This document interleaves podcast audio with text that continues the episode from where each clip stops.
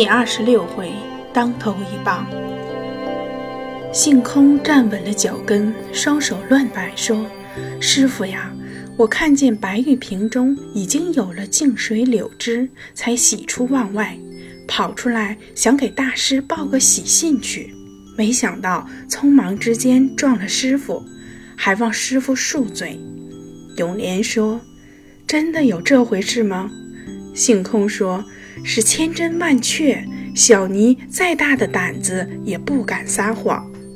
永莲说：“既然如此，这花你先拿上去上供，我去给大师报信。”永莲便向大师禅房走来，只见大师正在和保姆谈话，一见永莲进来，便说：“永莲啊，你来的正好，大概今天就是我作画的日子。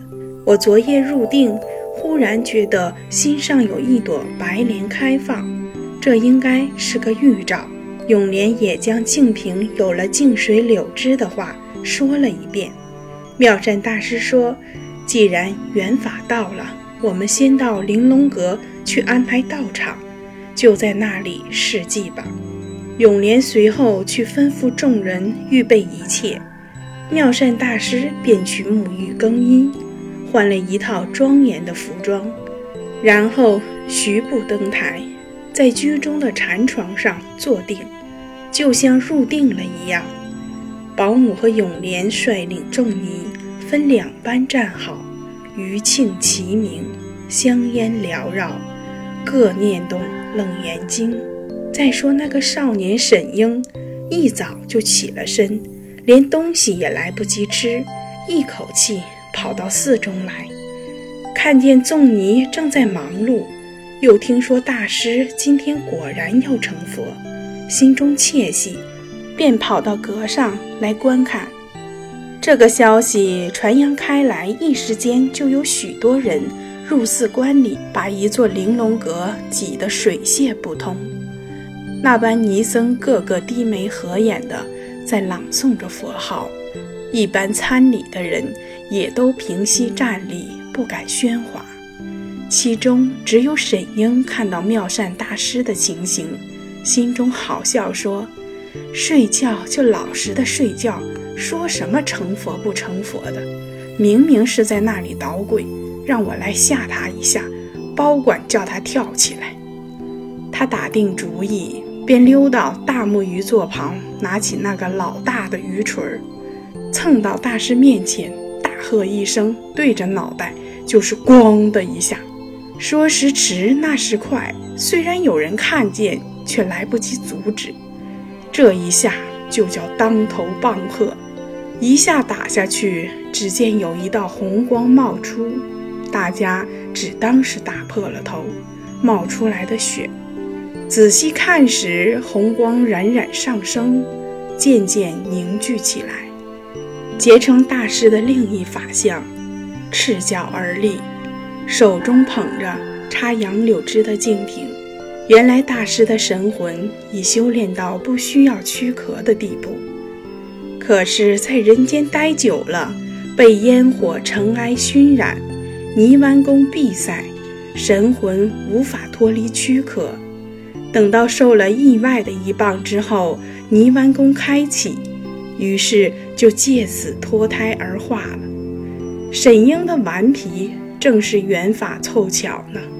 永莲走过去一摸，大师的遗体已经冰冷，于是命众尼僧诵经念佛，自己准备和保姆一同进城，一起向妙庄王禀奏。二人出了正殿，一路走出山门。只听见迎面銮铃响的地方，飞一样的来了两匹快马，上面坐着两位官差。看见二人，便问：“二位尼僧要到哪里去？”我们奉了妙庄王之令，特地前来降雨，快去唤你们现任的住持出来接旨。原来妙庄王对于大师作画的事早就知道了，因他坐朝的时候。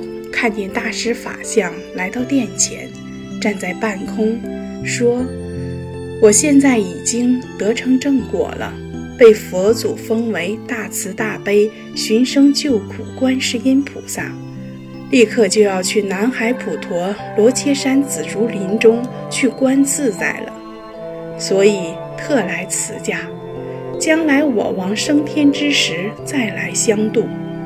因此，妙庄王降旨，将菩萨留下的肉身供养在玲珑阁上，永受香火。将玲珑阁改名为慈悲观音阁。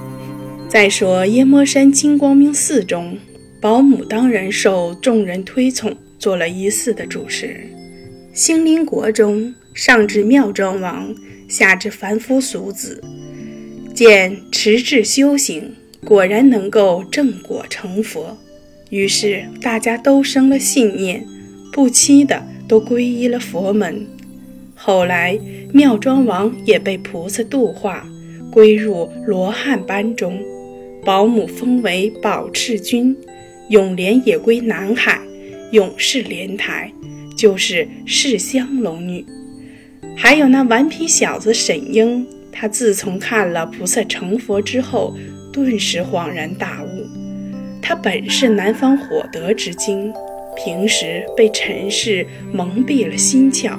所以才演出种种顽皮的事端，一旦醒悟，功行超人。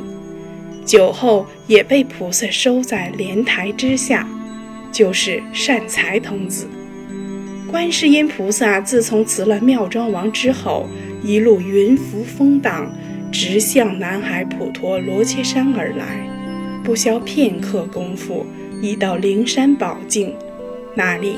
气象万千，果非凡俗可比。